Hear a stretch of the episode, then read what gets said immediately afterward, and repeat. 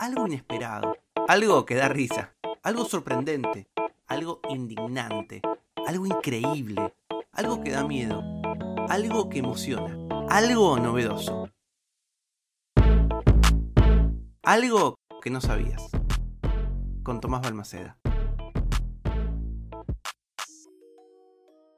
Una de las cosas más lindas que tiene algo que no sabías es que se escucha en un montón de países. Yo lo grabo en mi casa, casi todas las noches, nochecitas, a veces oscuras porque bueno, me viajo en esta idea de que estamos nada, dialogando de manera íntima el poder de los podcasts, ¿no? El poder del audio, de poder crear estos, estos climas tan, tan privados entre vos y yo. Pero em, algo que está buenísimo y es propio también de internet es que se escucha en un montón de lugares, mucho más lejos de ah, mi casa acá en la ciudad de Buenos Aires. Pero en ocasiones eso tiene algo malo y es que, bueno, cuando toco cosas demasiado locales, eh, no siempre las personas entienden de lo que hablo.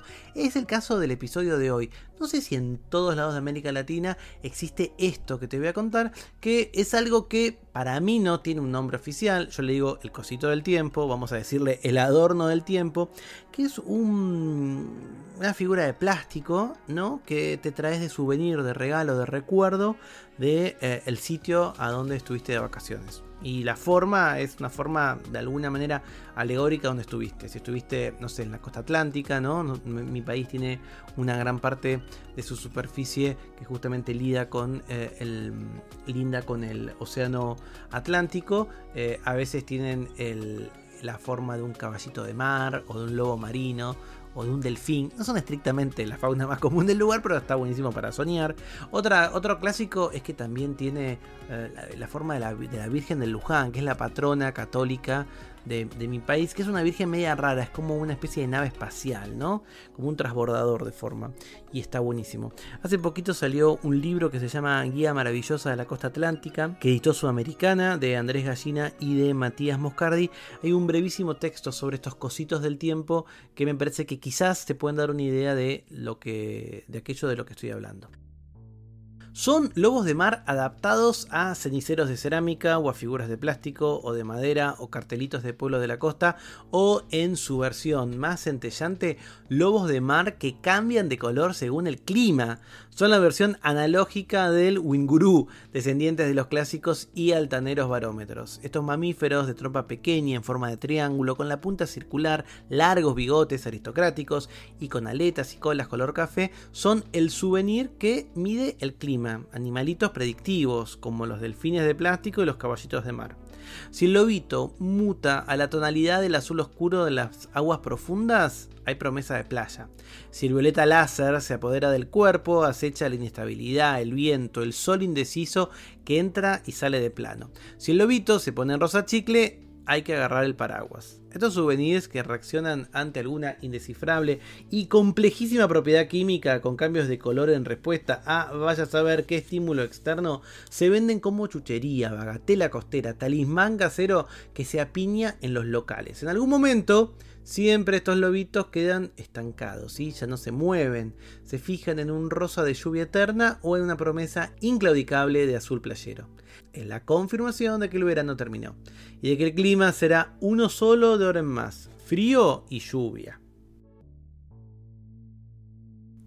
Bueno, esto que cuentan Andrés Gallina y Matías Moscardi en este libro es un poco este souvenir, ¿no? Que quizás no lo sabían o lo sospechaban, que es el más vendido de los locales de souvenir. Pero bueno, sí, seguro que googlearon y dijeron, sí, Tomás, yo lo conozco, obvio, mi país se llama tal o en mi ciudad se dice tal, ¿cómo le vas a decir cosita del clima?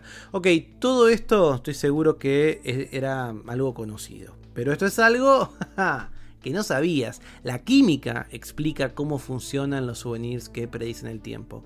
La meteoróloga Cindy Martínez, integrante del Servicio Meteorológico Nacional, escribió una nota en la que habla sobre este misterio, ¿no? Cómo estos pequeños adornos que ella llama pronóstico casero o predictor del tiempo, y no el cosito del tiempo, es, eh, funcionan, ¿no? La pregunta es esta. Ella dice que cada región tiene una versión propia de estos clásicos adornos y son muy populares. En nuestro país, en la Argentina, los más conocidos son los que cambian de color, pero existen otras versiones. ¿no? Hay de todos. Hablemos un poco acerca de esto, de los cromoactivos. Como te decía, una virgencita, un lobo marino, un par de simpáticos delfines, son los más conocidos y populares. Si es azul, promesa de playa, si es violeta, inestabilidad cercana, y si es rosa, mejor agarrar el paraguas. Las respuestas a cómo va cambiando de color está en la química. Algunas sustancias reaccionan de forma reversible ante algunos estímulos físicos o químicos modificando sus propiedades. Los que producen cambios de color como respuesta a algún estímulo externo se los llaman materiales cromoactivos. Estas figuras, las del cosito del tiempo, se recubren en uno de sus lados por una capita de gel de sílice, una sustancia higroscópica que tiene gran afinidad por el agua, tanto que es capaz de absorber la humedad del ambiente.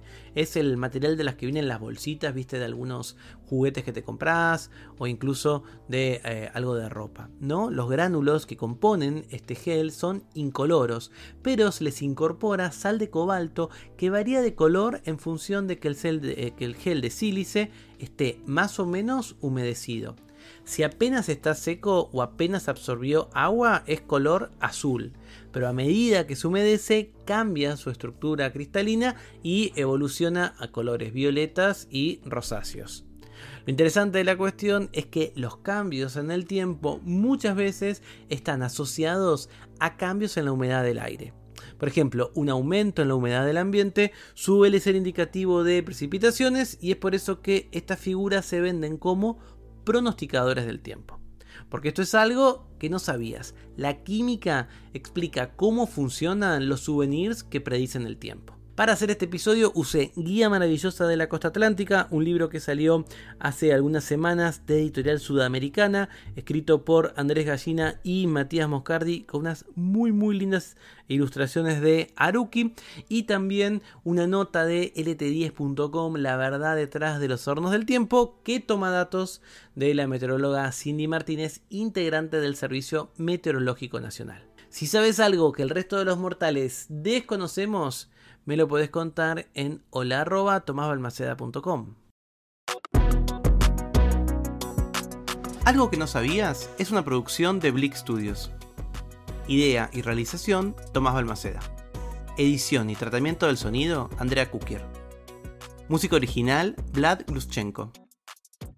Nos vemos mañana con algo que no sabías.